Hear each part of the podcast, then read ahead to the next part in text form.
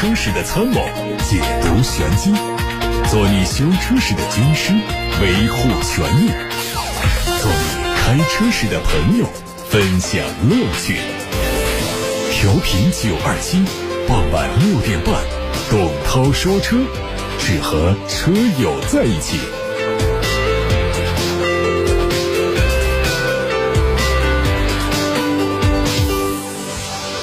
各位好，我是董涛，欢迎来到六点半到七点半直播的董涛说车。可以通过调频九二七的电波收听，还可以通过蜻蜓、喜马拉雅、九头鸟等网络平台同步收听。各位关于选车用车的问题，现在可以通过热线电话八六八六六六六六以及董涛说车的微信公众号发送到直播间。先看今天的汽车资讯，头条关于宾利，宾利最近在英国申请了一项专利，一款能够实现横向折叠的方向盘，未来它将适用于宾利自动驾驶汽车。专利文件上显示，当车辆处在自动驾驶模式时，方向盘可以隐藏到车门上，来释放更大的车内空间，让车内座椅包括驾驶员的座椅实现三百六十度的旋转。而当自动驾驶模式无法使用，或者驾驶员不想使用自动驾驶模式时，方向盘就从侧面的车门上打开，有一个可以伸缩的方向盘来握把，还可以配备相当于油门和刹车的触控功能。据说，当方向盘伸出的时候，不是通过传统的机械联动装置实现转向，而是有一套线控系统，包括了多个输入传感器，可以向电子控制单元发送信号来控制车辆的转向系统执行。外媒说，全球汽车行业已经面临严重的财务困难。目前，新型冠状病毒疫情大流行引发了长达八个星期的汽车产业停产，导致制造商和供应商在短短几个星期之内承担了七百二十多亿美元的巨额债务。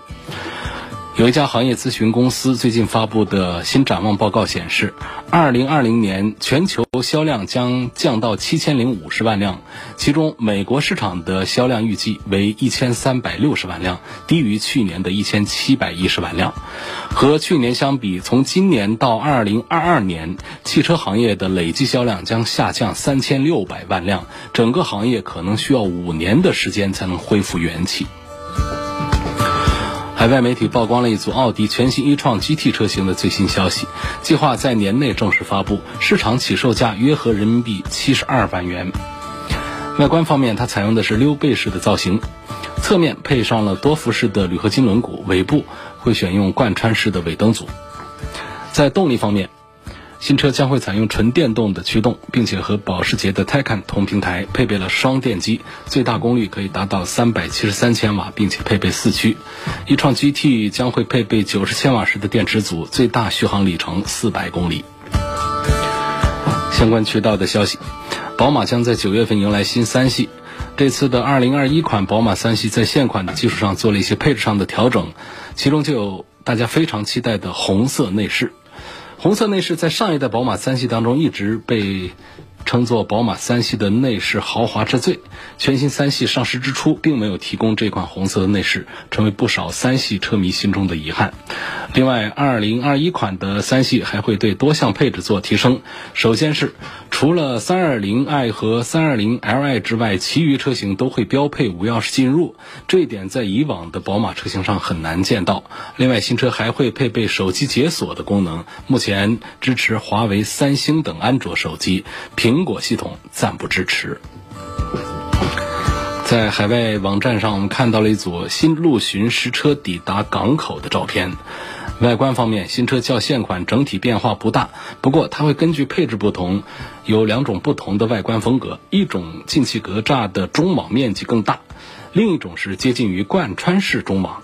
侧面和现款区别不大，针对轮毂的款式做了升级，后视镜进行了熏黑的处理，还配上了行李架，估计是高配版本。新车的长度是四米九七，宽一米九八五，较现款车型的四米九五车长有所增加。车辆将会用上新的三点三 T 和三点零 T 柴油发动机，另外还会提供三点五 T 的 V 六双涡轮增压汽油机，传动系统将是时速的手自一体。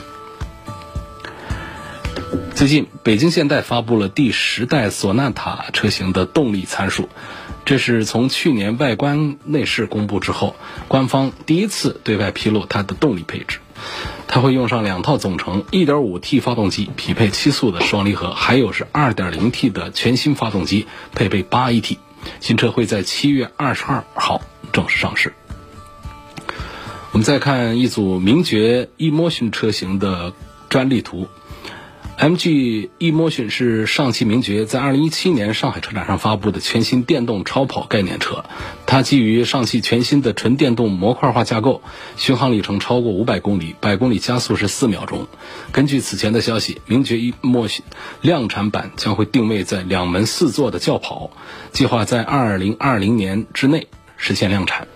从专利图上看到，它的车身线条和原来的概念车大体一样，中网是倒梯形，头灯的造型做了量产化之后的改良，更符合实际情况。尾灯延续了概念车的动感设计风格，拥有可升降的扰流板，还有底部扩散器的轮廓做了微调，并且取消掉了非常夸张的那些装饰。内饰部分有着非常明显的轿跑特征，后排是独立的双座椅，都配上了一体式头枕。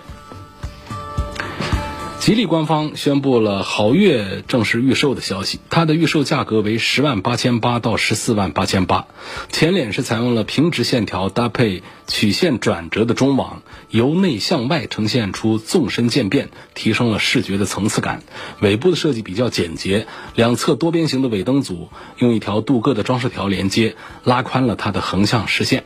在内饰方面，多层次的线条。组成的空调出风口，还有全液晶的仪表盘，还有大尺寸的悬浮式的中控屏以及电子档杆，都非常具有现代感。会提供五座和七座两种座椅布局，动力是 1.8T 和 1.5T，它们的最大功率分别是一百八十多匹和一百七十多匹。日前，东风雪铁龙 C3L 正式上市，四款车型的价格区间八万四千九到十万五千九。它的定位是介于爱丽舍和 C4L 之间，延续了雪铁龙家族外观，整体和现款的 C3XR 非常接近。车长四米四九五，车宽一米七四八，轴距两米六五五。动力是一点二 T 的三缸机，搭配六速手动挡或者是六速的双离合变速箱。最后是讴歌新款 CDX 预售的消息，它会在本月上市，八款配置的车型售价从二十三万元起。新款 CDX 普通版车型对外观细节做了升级，相比现款更加运动，内饰和现款完全一致。因为车辆版本不一样，新款的 CDX 燃油版、混动版和新增的一个运动版。只在长度上有所不同，其他方面都会完全一样。动力是 1.5T 和2.0升混动两种系统，传动系统预计用的是八速双离合以及 eCVT。各位正在听到的是晚上六点半到七点半中直播的董涛说车，我是董涛，马上就可以回答大家的选车用车提问。大家的提问通道是八六八六六六六六热线，还有董涛说车微信公众号以及董涛说车的微博这些平台。董涛说车全媒体平台可以收听往期节目的重播音频，他们分布在九头鸟、蜻蜓、喜马拉雅、董涛说车同名微信公众号、微博等平台上。先看来自八六八六六六六六的平台上，有朋友在留言说：“你今天介绍的这个东风雪铁龙的 C3L 这个车还没上市，就已经是一片吐槽，希望能够聊一聊它。”呃，网友们喜欢吐槽，就是有一些车很棒也会吐槽，有些车确实很糟糕，那更是要吐槽。总之呢，网友们异口同声的表扬一款车的情形是非常少见的。这是我说的第一个意思，那么第二个呢，就是谈我个人对于这个东风雪铁龙 C3L 这个车的看法。我对它的信息掌握非常有限啊，呃，基本上也属于键盘侠那一种。这车我今天在节目的新闻当中报告说八万多到十万多，呃，整体上讲呢，印象当中呢，这个就是。今年雪铁龙这是个全球品牌，但是在全球仍然没有什么新产品投放。那么冬雪投放的这个产品呢，理论上应该讲就是一个特供车，就是跟 C3XR 一样的一个特供车。我觉得在这个车上给我的三个关键词，呃，恐怕都是让我感觉信心不太足，就是这个对它的推荐是比较保守的一个态度。第一个呢，就是特工。刚才已经说过了，这是一个专门为中国市场来打造的一个产品。其实特供车并不是就一定就不好。呃，咱们的大众的朗逸啊、宝来呀，这些都是完全按照中国车主的喜好来设计。中国车主是什么喜好？就是要个空间大。那我们本田家族也做了这个享域啊这样的一些产品，他们都是肚子大，价格便宜。那就中国人喜欢一个车子比较大，但是呢又又希望它的价格比较便宜，所以受到这个大家的一个认可和喜爱，啊，不管是这个朗逸啊还是什么车，都是长期的稳坐着合资紧凑型轿车销量的头把交椅，包括豪华车也喜欢这样做，呃，奥迪的 A 四后面加个 L，A 六加个 L，这都是其实都是针对我们中国消费者的需求。啊，来做的一项一一项设计，但是呢，我们在去年年底的一个事件、一个碰撞事件当中，大家看到了，就是为中国市场设计的一些产品呢，一些特供车啊，它确实还是离国际标准、离那些全球车啊标准上还是要差一些。所以我讲这是第一点，特供车。第二个呢，就是三缸，它这个一点二升的三缸机啊，肯定是比较节油。啊，再配上双离合变速器，那就更加的节油。但是这样的动力肯定是比较弱，所以这个车子比较大，动力比较弱呢。那实际上在很多网友来看的话，这就是一个吐槽的一个特别亮的一个点。第三点呢，就是它的造型。因为刚才我们跟大家介绍这个车的长度、宽度的时候，大家其实没有太多的概念。大家如果看图片的话呢，会知道这个车。呃，要比一般的三厢车要高一些，所以从侧面看呢，包括从正面和后面看，都会觉得它接近于那些 SUV 的车高，但是呢，它做的是一个三厢轿车的车型。你说这样的一个高度下的一个轿车形状，是不是就会脱离咱们的主流审美观，就会觉得丑？所以这个三个点啊，一个是造型，一个是三缸，一个是特工，这三个点，这是我们网友们吐槽这个。雪铁龙的 C3L 这个刚刚上市的这个车的点，至于这个车会不会在市场上表现比较好，首先有一点呢，呃，就是在上市之前，大家预测它的价格啊会做的跟这个 C3XR 是差不多，所以呢，大家会就觉得性价比会比较差，比方说十万多起步啊，高配的。呃，卖到个十一二万的个样子，但是这次的实际的价格发布出来看呢，从八万四千九的起价到十万五千九的这个顶配，所以这个价格体系其实是设计的还是比较低。那么至于它在市场上会有怎样的表现，我们也不好说，只是持一个比较谨慎看好的态度吧。下一个问题说，如果我在四 S 店换原厂配件，应该注意什么？这个话题好像我也是说过的，就是讲拿这个副厂件来冒充原厂件，拿一些水货件来这个充当正品件，这样的情况也确实是都有。但是呢，这个绝大多数的情况也还好。四 S 店用来维修的零部件呢，它有几个来源，有一个来源是正厂生产的，也就是生产质量最好的工厂；有的呢是来自于副厂生产的，供应商的分厂。那质量就稍微的差一些，有的还可能是拆车拆卸件，呃，包括有一些卖不掉的库存车、事故车零部件的二次再用。那么这样的零部件其实都可以说是原厂的零部件，因为它们都是跟车企或者是供应商有关的企业所提供的，但质量上其实未必能够得到保证。所以我们在纠结着这个零部件是不是原厂，是不是这个正品的时候，其实这里的。界定啊是很困难的。我刚才讲的这几种渠道啊，它的解释都是在店方。我们消费者这一方呢，除非是遇到一种情况，就是三无产品，这个是明显违反我们的这个咱们的汽车三包法，包括我们的消费者权益保护法的。那除此之外，只要它是正经厂家生产的，不是三无的产品，它哪怕不是。打着原厂的汽车品牌的 logo，啊，就是一些供应商生产的这样的产品，其实也是合乎我们现在的这个工商法规的规定的。所以这样的我们来投诉啊，恐怕也都是不了了之的。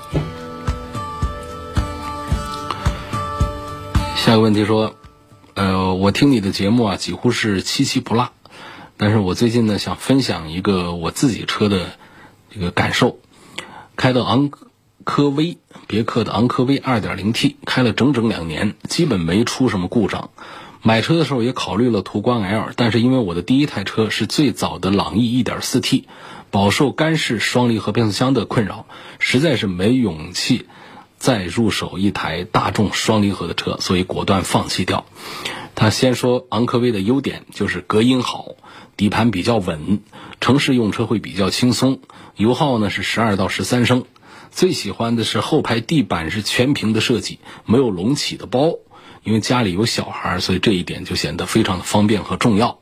缺点是偶尔在五十码这个速度啊慢速跟车行驶的时候会有轻微的顿挫。问过 4S 店，4S 店说是正常的。请问这是不是一个正常的现象？嗯，还有说这个这个车的油漆啊，它偏薄，容易出现划痕。我们过去常常说这个日系车会有这样的油漆薄的情况。没想到这个美国车、美系车昂科威也出现了这种情形啊！这是这位车主的反应。事实上呢，美系车一般的油漆还是做的比较厚一点的。关于这个昂科威，你的这个低速的顿挫的问题呢，这其实来自于它的九 AT，这个 2.0T 配的九 AT 的变速器。这个变速器呢，在这个网友当中确实对它的反响呢不是太好，它在匹配上是并不是。很优秀的，所以四 S 店他说是正常现象，是针对这个整个的这个九 AT 的变速箱的表现来讲的，说它就是这样，就是这么一个正常的一个概念。来看八六八六六六六六，李先生说，二零二零款的宝马幺二零三缸机一点五 T 这款车的优缺点是什么？便宜，最便宜的宝马十几万块钱。那相对讲，我们买一个大众的紧凑型的车也得十几万块钱，但是我觉得现在优惠的幅度这么大的话呢，大家，我还是推荐买它的 2.0T。2.0T 呢，我不知道武汉是什么样的行情，在北京呢，这个是在十八万多就有了 2.0T 的。你这样来说的话，我们还要再便宜两三万来买一个三缸的 1.5T 嘛？这个就没有意义了。所以我向李先生呢，还是推荐买他的四缸机，二点零 T，这三缸机也好，呃，但是呢，这个如果说价格比较贵，比如说四缸机的价格二十几万，没有优惠的话，我们在十几万来买一个三缸的一点五 T 也就可以了。二点零 T 已经优惠到二十万以下来了，干嘛还要考虑三缸机呢？这是我给李先生的建议。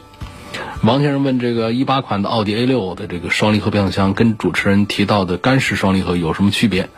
那么在大众集团里面呢，通常只有一百五十匹马力以下的这样的一点四 T 才用七速的干式双离合变速箱。干式双离合变速箱里面的油液比较少，所以呢，在城市拥堵的路况下，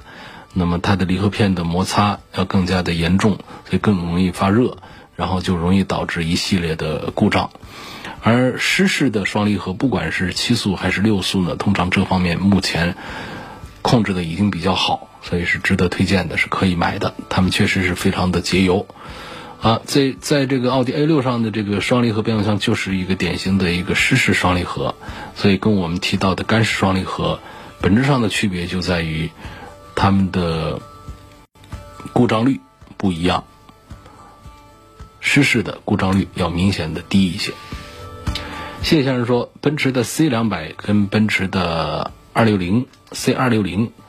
哪一款更值得买？有小孩，我对动力的要求不高，希望重点说一下奔驰的九 AT 变速箱。奔驰的九 AT 没有问题，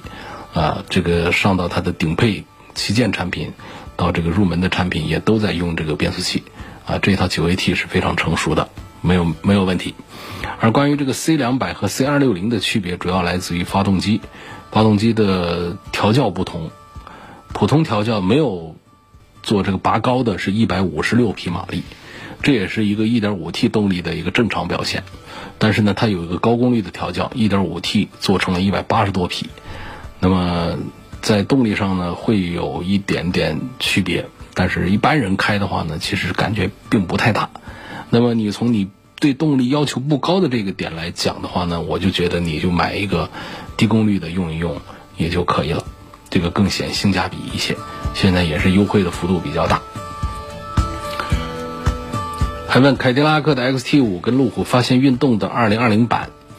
呃，我们同样的价格下呢，会发现凯迪拉克 ST5 明显是要大一些，而且呢，在动力表现上呢也要更好一些。所以整体上讲呢，这个凯迪拉克 XT5 的这个性价比表现比路虎发现运动是要好一点的。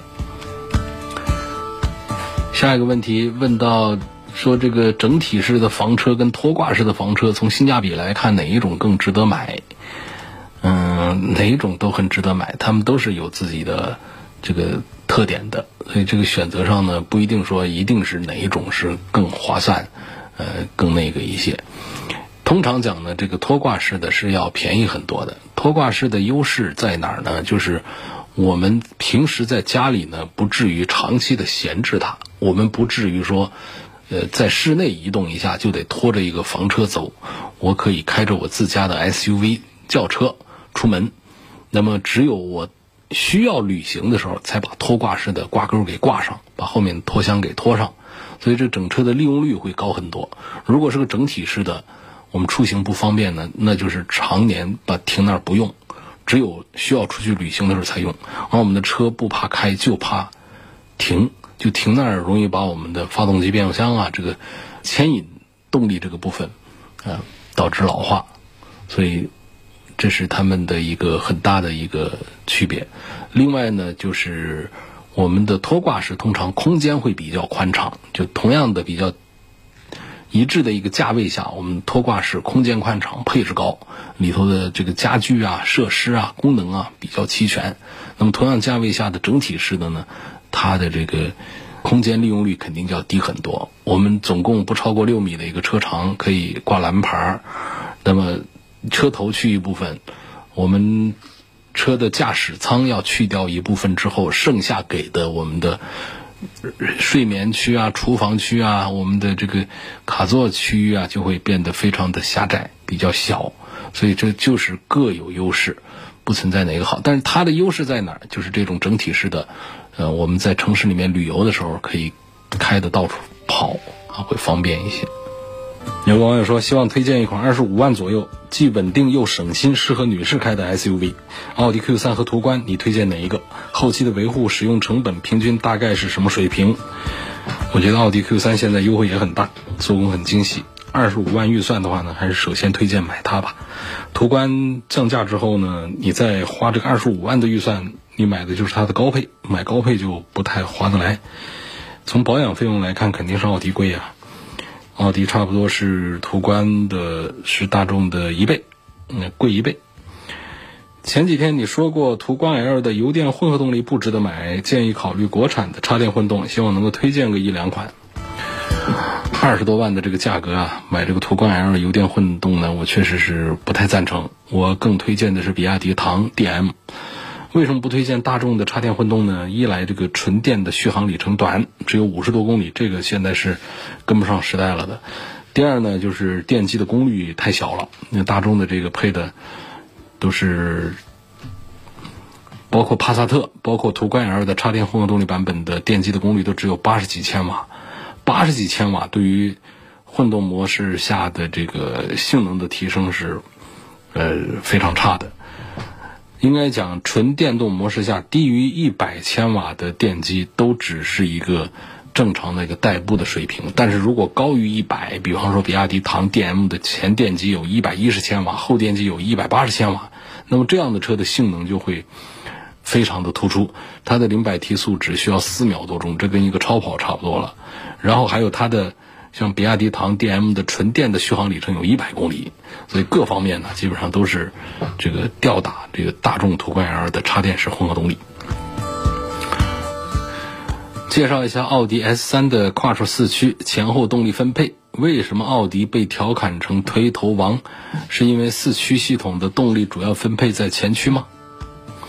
奥迪在走量的车型上呢，都采用了更加节油而且响应速度更快的实时四驱。呃，那但是呢，在相对不走量的高性能车、旗舰车上呢，还是在用燃油经济性差一点，但是驾驶乐趣好很多的冠状齿轮的跨车四驱。那么这个奥迪的 S3 的推头啊，跟多片离合器的四驱有一点关系，但主要还是跟它的车头比较重有关系。因为这种离合器的连接反应是毫秒级的，非常快的。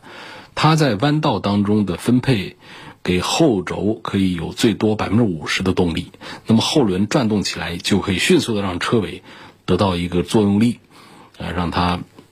纠正这个转向不足、纠正推头的现象。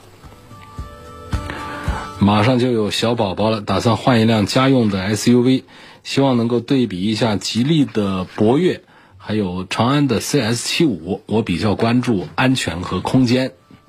那么这里我要多推荐考虑一下长安的 CS75 Plus。那么这两款产品啊，你谈到的一个是博越，一个是长安的 CS75 Plus，其实呢。是势均力敌。从空间来看呢，CS75 Plus 的车长和轴距都有一点优势，所以空间略大一点。主动安全配置，同样价位下的长安 CS75 Plus 要厚道一点。被动安全性呢，两个车都差不多，都还不错。博越，它也是五星评价的，在 CNCAP 的碰撞当中得分，呃，还是不错的。那么长安的 CS75 呢，没有参加中汽研的碰撞，它参加的是中保研的碰撞，在中保研的碰撞当中的评价也还是很不错。但是我们讲中保研的碰撞要比中汽研的严格一些，所以呢，我们愿意相信这个通过了中保研碰撞的长安 CS75 在安全性能方面要更加出色一些。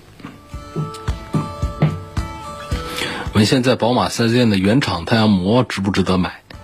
这个所谓的宝马原厂膜肯定不是宝马自己工厂生产的，就是请太阳膜的工厂代工生产的，打了一个宝马的 logo。按照宝马对自己品牌的爱惜来说呢，这个膜即便不算特别好，也可能就不属于伪劣产品，它比市场上那些假冒伪劣要强。这个市场上太阳膜啊，这几千个品牌，真正品质好的也就那几个品牌的高端系列。所以，但是很容易我们遇到假货，因此呢，四 S 店的这个原厂膜，我的应对态度就应该是送的就要，要刻意冲着这个原厂膜去四 S 店买，那就不是个明智的选择，又贵。第二呢，这个品质和功能性显然它不属于行业里比较顶尖的货色了。大众的探岳怎么样？大众的探岳和途观两个车都是出自于同一个平台，包括奥迪 Q 三都是那个。MQB 的 A 二平台，所以这些车的通用零件都会比较多，整车的品质和可靠性方面也会有相同的地方。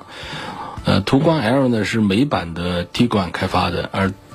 探岳呢是基于欧版的 T 冠开发而来的。探岳的轴距加长了五公分，但是呢，途观 L 的加长呢就要比探岳更加的变态，所以这个探岳是更接近于德国血统的。那探岳主打的是年轻时尚的。这种设计新潮，途观 L 呢是大众的一种成熟稳重传统的风格。同样的价格下，探岳的配置略高于途观 L，所以我推荐一汽大众的探岳要多一点。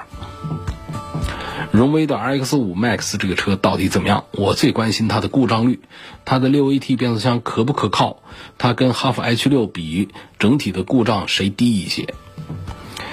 呃，这个荣威的 RX5 Max 这个车的设计感是很强大的，也很漂亮啊，空间大，配置全，值得买，故障率也不高。上汽通用自家的 6AT 变速箱，油耗肯定是不如双离合，但是可靠性是有了大幅度的提升的，值得买。我有一辆比亚迪2012年的 S6 豪华版，大概现在还能卖个多少钱？这款车已经停产很多年了啊，2012年买的时候呢。大概半下地啊是十万块钱，那么现在呢，估计还能卖到一个两万块钱左右吧。卡罗拉的正时边盖渗油需不需要处理？貌似这种情况还比较多，有说法是渗油不严重，关注即可，可以不处理。修也是拆下来重新打胶，过保了自费，4S 店要收我一千大几，说在外面弄也不知道靠不靠谱，问这个怎么办？卡罗拉的。正时边盖渗油确实是并不少见的，很多车友都在反映。但同时呢，我们很多这个配正时链条的这个机型啊，不仅仅是丰田的车，那很多品牌的车都会有这个渗油的情况。我们整个发动机里头啊，又是汽油又是机油，我们难免它完全没有油渍，没有渗漏，所以这个我的态度也是赞成。一般的有一点点这个油渍呢，可以不去管它，尤其是上了一些年份的车。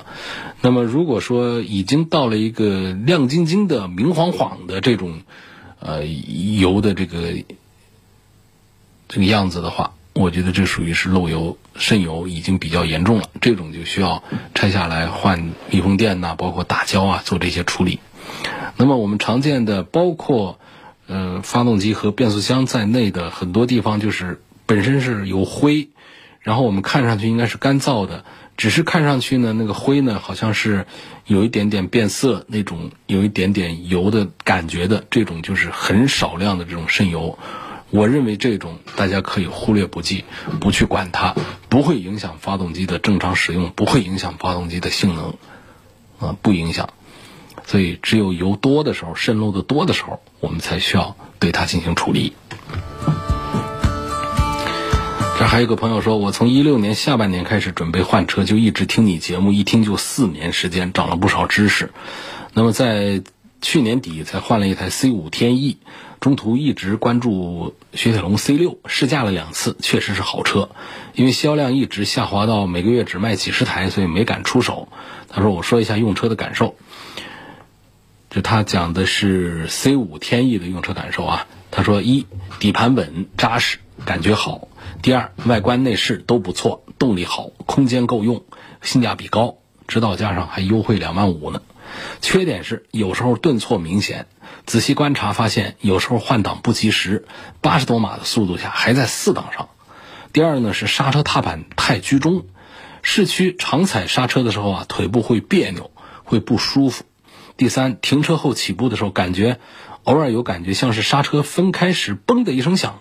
因为之前在论坛上听车友说过，自己也没管，所以他就想咨询一下，加装一个电动尾门九二七去改装，大概是花多少钱？会不会影响质保？电动尾门的改造不涉及到安全，也不涉及到外观，所以这是没人管的。我不知道加装一个多少钱，因为它涉及到是这不同的车型啊，这个不同的这个产品呢，它的价格不一样。通常来说呢，这样一个东西应该就是在几百块钱、上千块钱就有了。